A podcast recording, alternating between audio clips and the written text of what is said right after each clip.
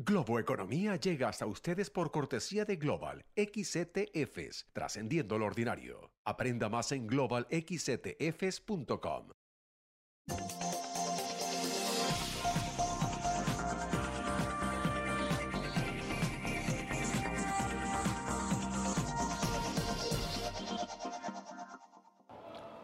Hola, ¿qué tal? ¿Cómo están? Soy José Antonio Montenegro desde el New York Stock Exchange en Manhattan, desde la Bolsa de Valores de Nueva York y esto es Globo Economía.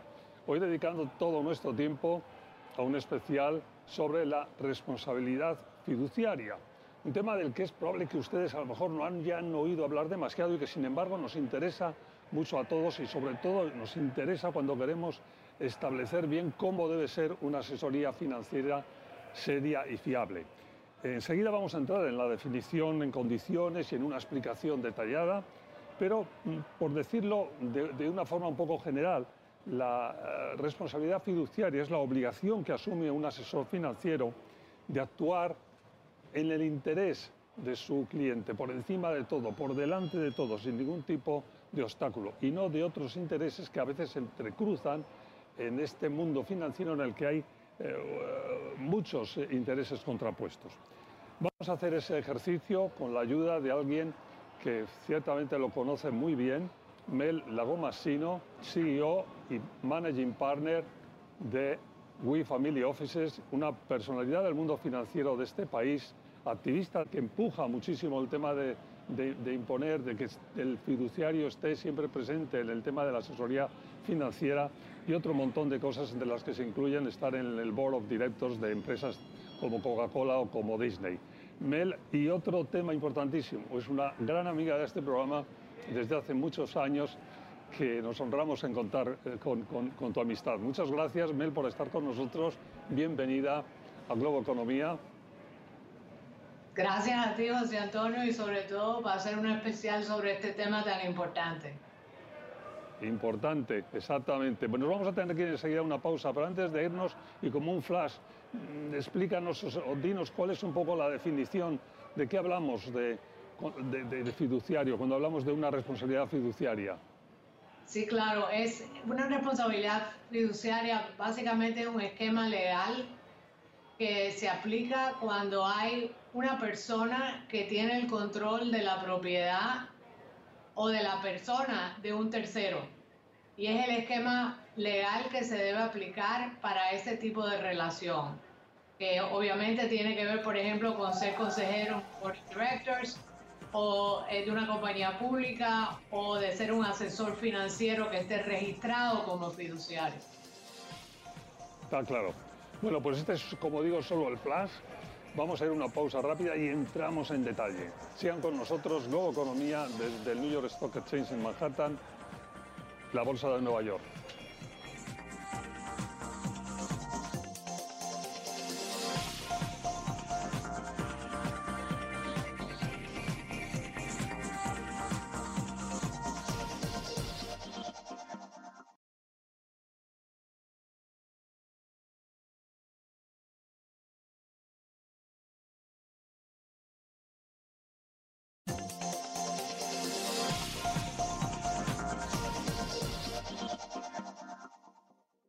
Hola de nuevo, Globo Economía, hoy con un especial dedicado a la responsabilidad fiduciaria con Mel Lagomasino, CEO y Managing Partner de We Family Offices. Ella fundó el Instituto para el Estándar Fiduciario. Eh, Mel, ¿qué, hay que decir? Hemos estado antes una, una definición rápida, pero ¿cómo describirías tú, que lo conoces también, eh, en qué consiste ser un fiduciario? Que cuando tienes control sobre la propiedad de un tercero, tienes ciertas responsabilidades eh, bajo la ley fiduciaria. Y una, por ejemplo, es el deber de la lealtad absoluta a esa persona, a quien estás representando. O sea que no deberías de tener ningún conflicto de interés, no deberías de tener ningún interés económico personalmente en nada de lo que le estés recomendando a tu cliente ese es el primer derecho. El, segundo es verdaderamente el hacer para cualquier recomendación que estés haciendo, que hayas hecho toda la investigación, hayas entendido todas las implicaciones, etcétera. Así que cuando le estás asesorando a una persona, le estés dando verdaderamente una opinión que está y una recomendación que ha sido, eh, eh, en inglés se llama el duty of care, es verdaderamente hacer todo lo que se tiene que hacer para estar bien enterado y asegurarte que tu recomendación es lo más completa uh, posible. Y, la tercera es el, el poder verdaderamente disclose o eh, poder decirle a la persona que estás asesorando todos los costos, todos los riesgos, todas las situaciones eh, importantes que tienen que ver con esa recomendación. Sí, porque aquí muchas veces siempre que hablamos de esto, tú y yo llegamos al tema de los, de los médicos y del juramento hipocrático, es algo similar, porque al no existir eh, nada muy concreto, muy legislado, porque hay poca legislación, luego vamos a entrar en eso sobre el tema, tenemos que hacer un ejercicio de confianza total en alguien en el que ponemos todo nuestro futuro financiero. Hay que hacer una dejación de nuestra voluntad casi, por eso es tan importante que el profesional, como dices, eh, bueno, asuma esa responsabilidad y asegure que va a actuar por el mejor interés del cliente. Es así, ¿no? Claro, eh, yo creo que el ejemplo del médico es buenísimo. Imagínate que vayas al médico y que sin hacer el research que es necesario, te diga que te tienes que operar porque él se gana un gran, un gran, una gran comisión por hacer esa operación. O sea, es, la misma cosa, el mismo concepto. Una cosa, vamos a asegurar repetirla mucho más a lo largo del programa, porque tú siempre también me dices que lo más importante es preguntarle al fiduciario precisamente eso. Es decir, ¿es usted, ¿tiene usted responsabilidad fiduciaria o no? Porque muchas veces uno empieza a trabajar con un asesor financiero y no sabe dónde está, ¿no? ¿Es así también eso? Sí, absolutamente. Yo diría que el 90% de los asesores financieros en Estados Unidos no son fiduciarios y no están sujetos a una relación fiduciaria. Y eso es lo que confunde a las personas, porque asumen que si están trabajando con, una, en una empresa importante, con una persona que les está dando asesoría financiera, que esa persona es un fiduciario, pero esa persona no necesariamente es un fiduciario. Nada más son fiduciarios los que están registrados como fiduciarios con el Securities and Exchange Commission. O sea que eso sí, eso es importante, que, que existe una, hay que registrarse, ¿no? Con la SEC, ¿no? De como, como tal, ¿no? Exactamente, exactamente. Y como digo, la gran parte de ellos no lo son. Ahora, por ejemplo, si, si los activos están dentro de un trust, eh, los trustees definitivamente por ley tienen que ser fiduciarios y tienen que poner los intereses de los beneficiarios antes de los de ellos. Está claro. Bueno, en este punto vamos a tener que ir a una pausa, la hacemos al volver, vamos a centrarnos en cómo garantizar que realmente existe esa responsabilidad fiduciaria y que además se practica. Sigan con nosotros, Globo Economía.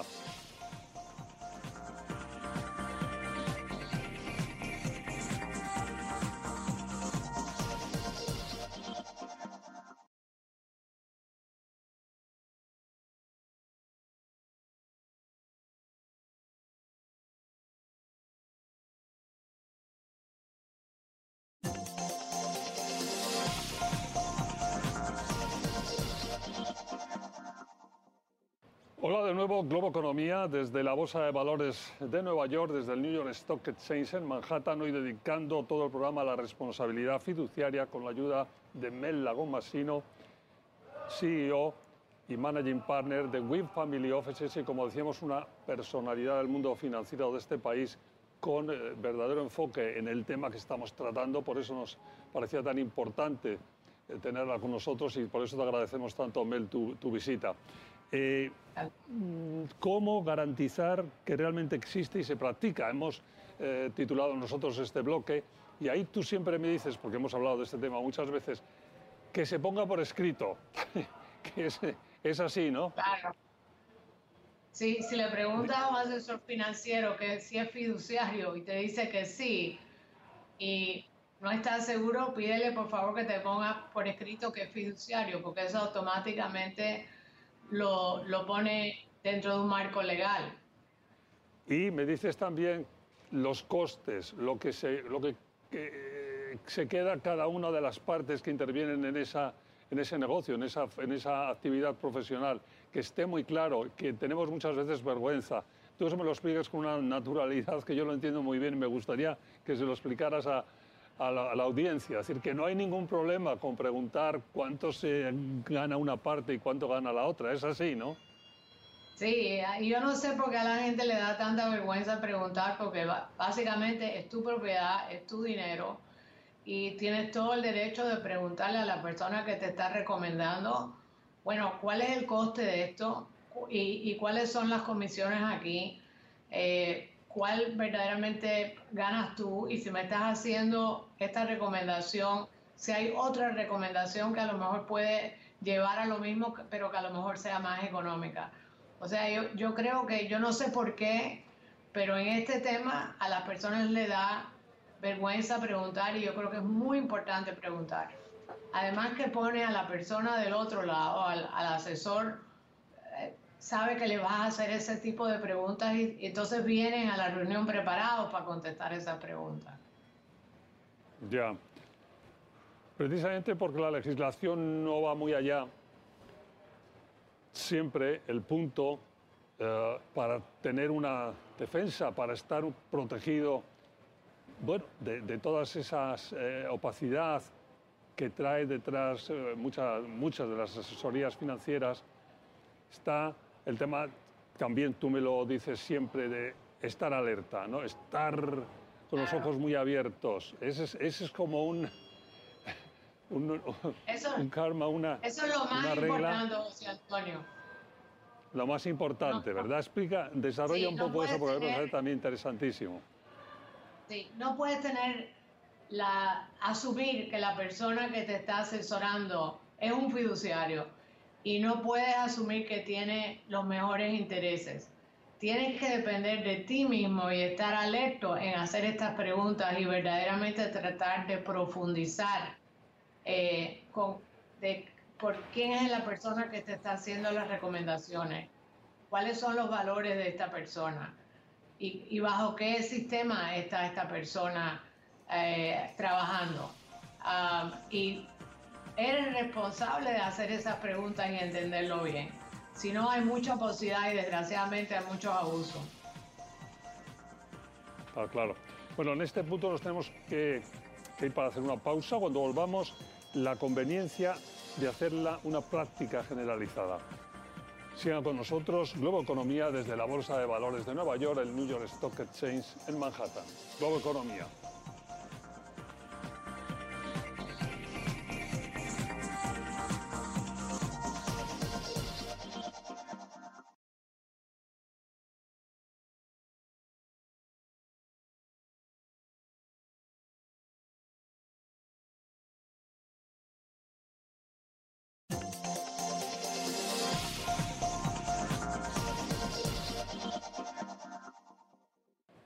Estamos de vuelta, Globo Economía, dedicando todo el programa hoy a la responsabilidad fiduciaria con Mel Lagomasino, CEO y Managing Partner de We Family Offices, fundadora en su día del Instituto para el Estándar Fiduciario y eh, personalidad, como digo, de- destacadísima del mundo financiero de este país desde hace mucho- muchos años, que forma parte del, del Board of Directors de empresas como Coca-Cola o de Disney.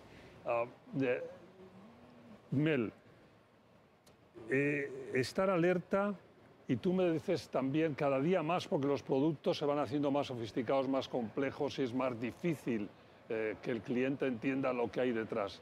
Es así, ¿no? Sí, la, la- o sea, si uno se pone a pensar hace 40 o 50 años, la verdad que las, las oportunidades de inversión eran relative- relativamente simples. Eran acciones y bonos y depósitos.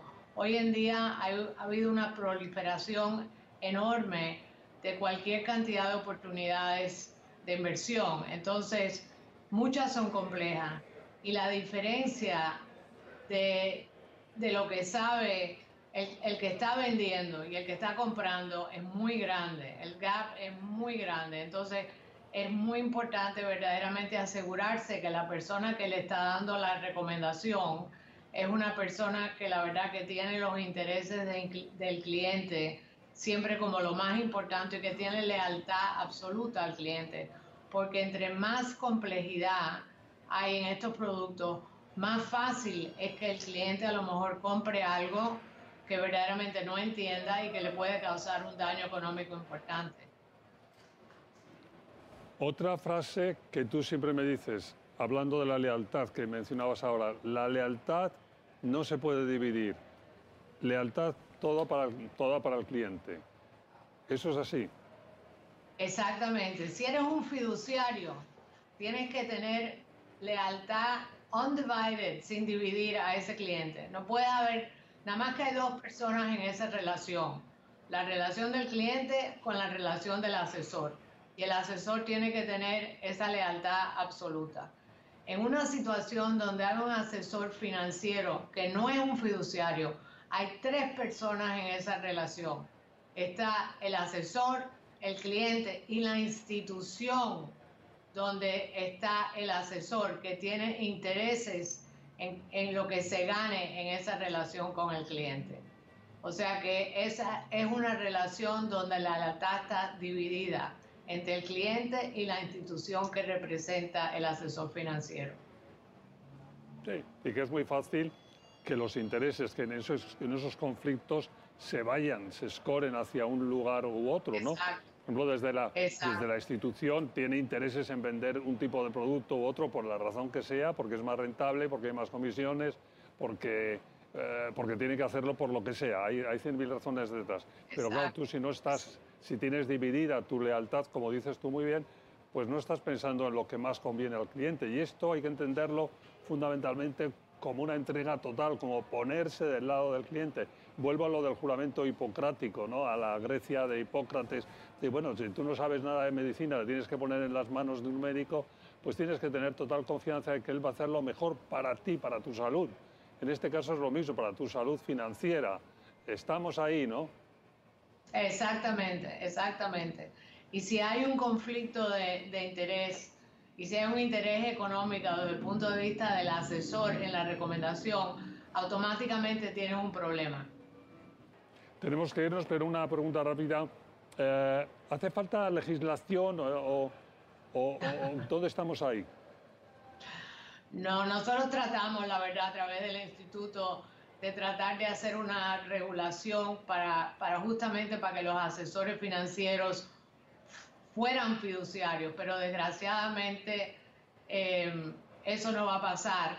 Así que no puede depender de que el gobierno proteja al inversionista eh, contra, contra los abusos que pueden pasar en, en, ese tema. Así que por eso yo digo que siempre hay que estar alerta, porque alerta, que el gobierno te proteja. Está claro, por eso es eh, tan importante eso esa, esa, alerta que hay que tener encendida todo el día. Bueno, se nos ha terminado el tiempo. Mel, un verdadero placer que hayas estado con nosotros. Hacía mucho tiempo que no estabas, pero retomamos rápidamente y queremos tener con toda la frecuencia que sea posible. Un placer. Muchas gracias, José Antonio. Un placer estar con ustedes.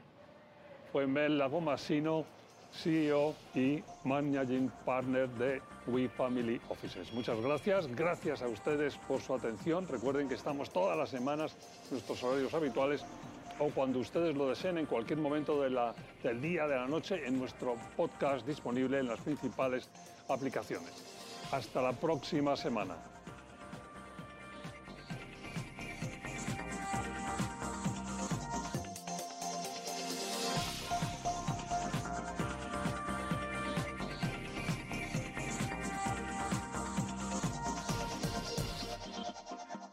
Globo Economía llega hasta ustedes por cortesía de Global XTFs, trascendiendo lo ordinario. Aprenda más en globalxtfs.com.